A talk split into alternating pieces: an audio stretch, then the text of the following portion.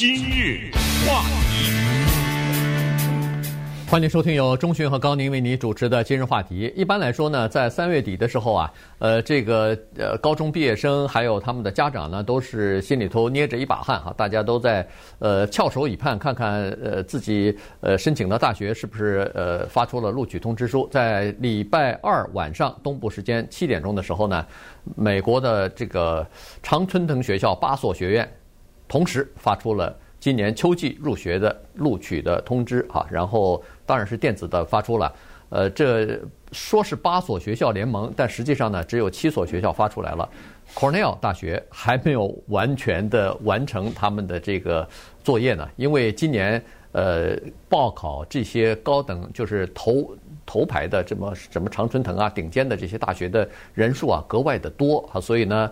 其实就拖了，照理说一般都是在三月底，呃，了不起就是四月初的时候。但是现在你看，已经到了四月六号、七号的时候，他们才呃真正的公布出来啊。所以，呃，今天我们就跟大家稍微的来聊一下，因为今年呢是刚好经过了去年一年的呃疫情之后的第一批要进入到大学学习的这些高中生。嗯，他们在高三的时候，呃，就是对，在高三最后一年的时候。基本上都是远程教学的，当然有的高中可能开课了，但是也是远程和这个现场面对面教学相相结合的两种方式在呃交叉进行的啊，所以呃还有一些地方呢根本就没有办法去考那个 SAT 或者是 ACT 这些呃标准的考试，所以今年的情况刚好是比较特殊的一年。嗯，呃，今年的特殊还有另外一个重大的。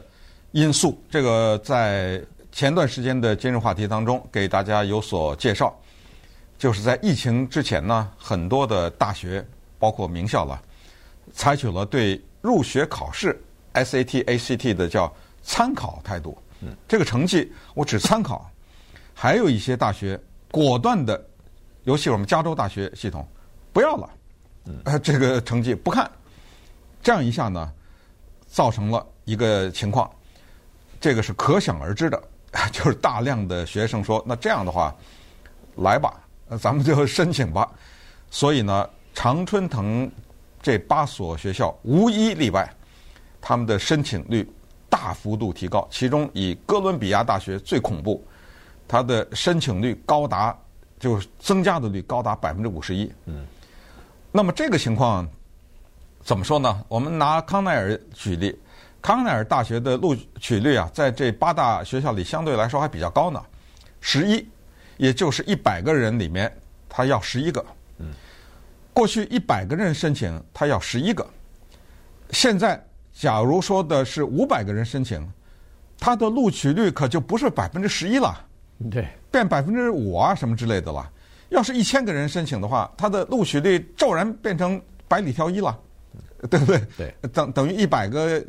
就申请人里面变成只要一个了，因为呃不是他那个比例啊就发生变化了，呃就一千个人里面，他只只要了就他要十个人和十一个人这个数字不变，对不对？那你申请人越多，那个比例被压得越低嘛，呃就也就是说高申请率带来了高拒绝率，那么这个是怎么回事呢？这个里面有经济原因。有甚至有道德方面的原因，也有一些政治原因。当然，现在疫情呢又刺激了这个事情，所以八大名校啊头痛的了不得。因为很多人他申请的时候，他有他的高中的成绩，他有推荐信，他有他的什么课外活动啊，呃，他有他的一些得奖啊什么，他没有那个 SAT 或者 ACT 的成绩。这一下，而且这个人数这么多。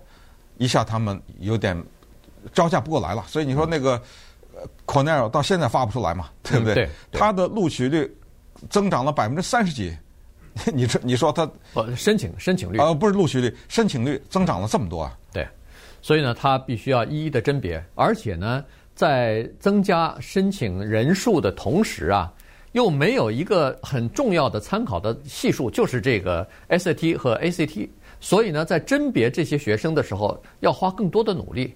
原因就是说，您的这个学校里边的 A 和另外一个地区的学校的那个 A，是一样的吗？嗯，它的含金量是一样的吗？您的这个呃学区里边的要求和另外一个学区的要求是一样的吗？写在纸上都是都是 A，对，都是 A，都是 B。你的这个 GPA 呃。也都是什么四点二，四点二什么三点九。可是问题，您的这个四点二和三点九和另外一个区的四点二和三点九，那个含金量是不一样的。嗯，就是因为对付这些不同的含金量，所以才有一个统一的考试，SAT 或者 ACT。现在没有这个，或者说是呃可以不提交这个的时候，那录取办公室的老师，我们可以想象，他要在甄别一个学生。的时候就要付出更多的努力。他首先要看你的刚才说的什么推荐信啊，你这个过去四年的高中的平均分数啊，然后你修了哪些课呀？你是家庭的条件是怎么样子？你是可以一心一意的全部呃学习，还是需要呃照顾家里边的病人，还是需要到外边还兼一份打工？呃，因为家庭的收入比较低，呃，这种情况的四点二和那个。一心一意专门学习的那四点二是不一样的。你家里头没有办法请得起这个家教帮你补课，和那个经常去上家教补课的那个四点二又是不一样的。所以他要分别这些东西，因为我们可以想象的出来，在这个大学里边，他除了要求多元化以外，他也不希望录取一个学生，结果来了以后，呃，太吃力了，跟不上，最后没有办法毕业。他也不希望这种情况发生。好，所以呢。在就是少了一个非常关键的参考的参考参照物的时候呢，这个工作量就增加了。哎，而且还有另一个麻烦，也很讨厌一件事，就是因为这些人乱发申请嘛，嗯，对，他同时申请十个、二十个，这样的话呢，就录取了他以后他不去，这个数字又增加了。是一个很有名的大学，什么普林斯顿什么的，要了这个人啊，对不起，我同时还申请哈佛呢。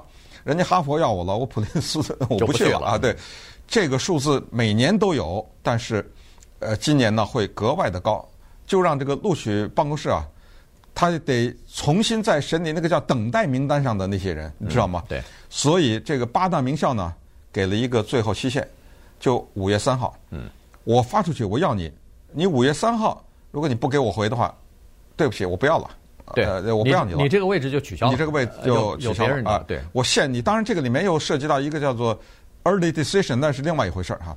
呃，所谓提前，嗯，那早就定下来了啊。那个呢，就一月份就不是，那你那个没得拒绝的啊。对，你不能拒绝。那个你不能拒绝，而且那个你只能申请一个学校。一对对。但是当然了，退一万步说，也可以，你非你也没没有拿枪逼你去，但你要付出沉重的代价。就你要拒绝那个 early decision，那个那个大学就有点那意思，你把我骗了。对不对？那个他就可以这么说，但是我可以申请很多那个我不去，那个不是骗你，但那个 early decision 就是就是你把大学骗了，对不对？哎，好，那么这这是一个情况哈。再回到 ACT、SAT 这个考试，为什么说它是道德的、经济的、政治的？就是无数的研究呢显示，考试的成绩和家庭收入有直接的关系。这个没办法，这个很残酷。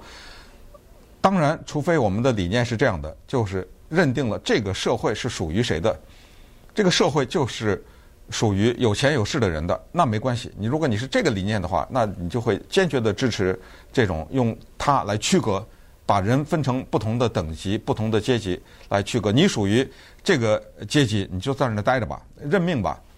但是很遗憾呢，他这个国家他不这么。运行它的理念不是这样，所以才会有这么多大学，一千六百多个大学不要了，对不对？呃，不要 SAT 这个，因为他们发现一个问题，凡是那个考试成绩什么满分呐，什么那种好的，都是有大量的后边的经济的资源的支持，要不就是补习，要不就是恨不得小学的时候要上什么私立学校啊，呃，上名校啊，什么什么之类的。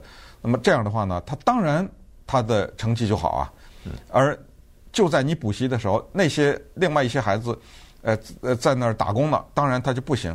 但是呢，这就给大学提出了另外一个麻烦，就是高宁刚才说的，我可以照顾那些 SAT 成绩差的人，可是您进的哈佛，你跟得上课吗？对，你知道吗？这个怎么来权衡？这个是今年最大的挑战。对，呃，所以呢，在挑选这个录取的时候呢，花多花了一些时间和人力呢，这个是没办法的。而且有一些大概也是属于试验性质的，因为比如说有一些低收入的学区里边的一些高中，以前。像什么哈佛呀、普林斯顿，从来没有在这个高中里头录取过任何一名学生。嗯，那现在突然有了一个、两个，你要不要收他？你收他的时候，会不会就带着一些风险？因为你以前没有录取过这个学校的学生的时候，你不知道这个学校的教育的水准是什么样子。他的那个四点二和呃一些比较好的学区里边的那个四点二的这个含金量或者水分是不是一样的？你并不知道，所以在这种情况之下呢，呃，就让一些学校呢，就是说实话是比较头痛的。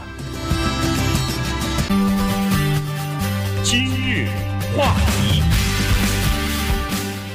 欢迎继续收听由中讯和高宁为您主持的今日话题。这段时间跟大家讲的呢是美国一些名校啊，它刚刚呃发出了秋季入学的这个呃录取的通知哈，所以呃跟大家讲一下，因为今年的情况比较复杂。第一就是呃去年在疫情期间呢，很多地区没有办法考 SAT 或者 ACT，其实在这个疫情之前就已经这个趋势已经出来了哈，就好多学校刚才说了一千六百多所学校已经说这个提供 SAT 或者 ACT 这种标准考试呢。的成绩呢，已经不算是叫做必须要提供了，是选择性的，你可以提供，可以不提供。所以，呃，这是一方面的因素。另外一方面呢，就是在去年呃疫情期间，很多孩子啊，他们被大学，尤其名牌大学录取以后，一看校园是关闭的，呃，不知道什么时候开始复呃复课哈，可以回到校园去。那有一些孩子呢，就提出来说，我干脆休学一年，我推迟一年入学，这样可以啊？呃，我我希望到大学里边。在住在校园里边接受这个教育，而不是在家里头远程的接受这个教育。所以，但是他一年以后回来，你必须要他啊，对，你还得必须要要他。所以在这种情况之下，他们还要占一部分的名额。对，他们要回来，那你的还得给他们一部分名额。所以，呃，总体来说呢，就是刚才又说报考的人多了，所以一个孩子被一个优秀的学生被哈佛录取，那有可能被什么 UPenn 呢？就是宾宾州大学什么普林斯顿也可能同时都录取了。那这时候。他只能选一个，于是还会有一些名额会空出来哈，所以等待名单上的学生或者是家长呢，也不要太泄气。今年可能等待名单上的这些人机会大增，还还 比比以前还多一点了，机机会还多一点了。原因就是可能有一些人一个人就占了几个呃申请的名额，那这样的话。你就还是有机会从这个等待名单当中呃被被录取的哈，呃，另外一个现象呢是这样子的，就是说家长会担心，因为当一个学校在这么多的考生当中有一个孩子是提供了 SAT 的成绩，一个孩子是没有提供，因为这是选择性的，你可以不提供。那么在这两个孩子其他的方面都差不多的情况之下，会不会提供？SAT 的这个孩子占点优势呢？呃，这个如果要是因为他提供了这个分数，所以就可以证明这个分数一定是达到了这个学校以前招收的那个 SAT 的最低的分数，他是在那个之上的。如果那个考得不好的 SAT 成绩好了，他考得不好，他宁可选择不提供，而不是提供一个很烂的分数。所以在这种情况是什么样子的呢？哎，果然从呃。某些大学的情况，录取的情况来看呢，他们就是，比如说是宾州大学啊，这是常春藤学校里边其中一个，他们就是在录取已经录取的学生当中呢，你可以发现有四分之三的学生是提供了 SAT 成绩的，尽管这不是必须的，这是选择性的，但是他们还是提供了。他是呃申请 UPenn 啊，这个常春藤大学的时候呢，有三分之二的人没提供。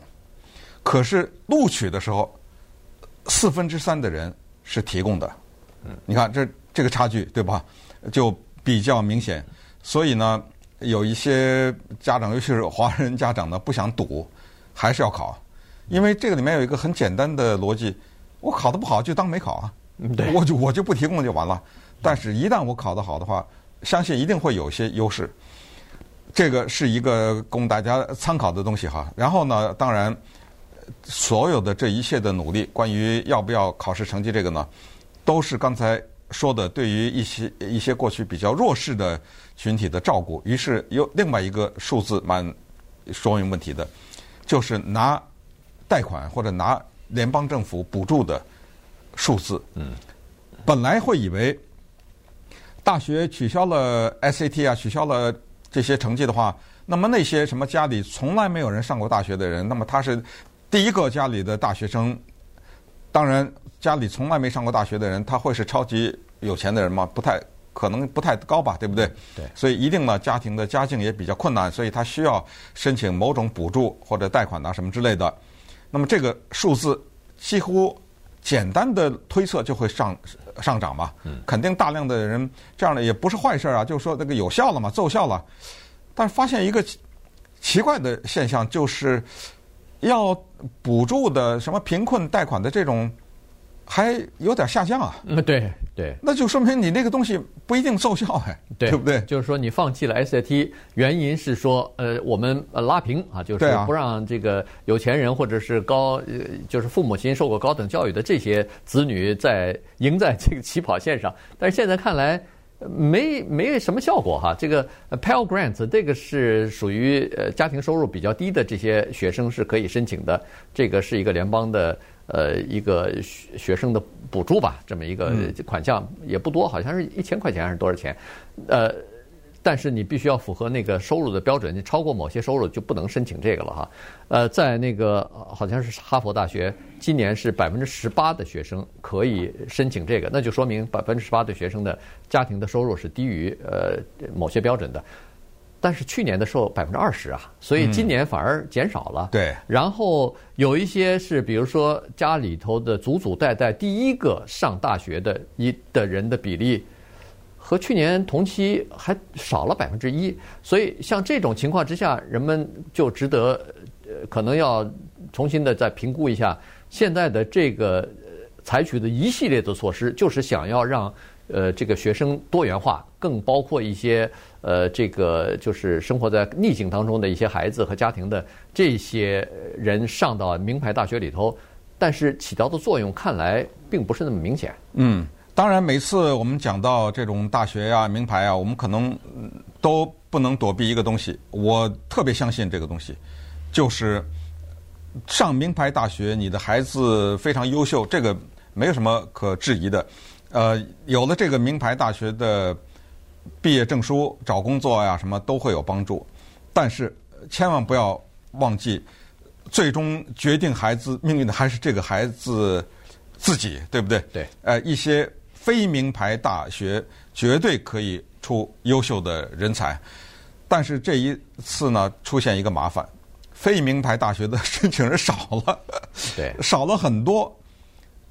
但这样的话，就等于人家反而招不到学生了，你知道吗？大家蜂拥而去，不是只是八大名校了，各地都，你像 USC。也不是也不是常春藤嘛，对不对？Stanford 也不是呃常春藤啊，他们的申请人也大幅度增加，反而是什么 UC Dominguez Hills 什么这种 掉了百分之十三。纽约州立大学有一个外号叫做 College University 是很棒的，申请人掉了百分之十七啊。对 对，所以有一些呃大学，不管是公立还是私立的，尤其是在一些小的城市或者是郊区的这些学校呢。呃，申请这些学校的录取呃，这个学生啊，今年是明显减少了。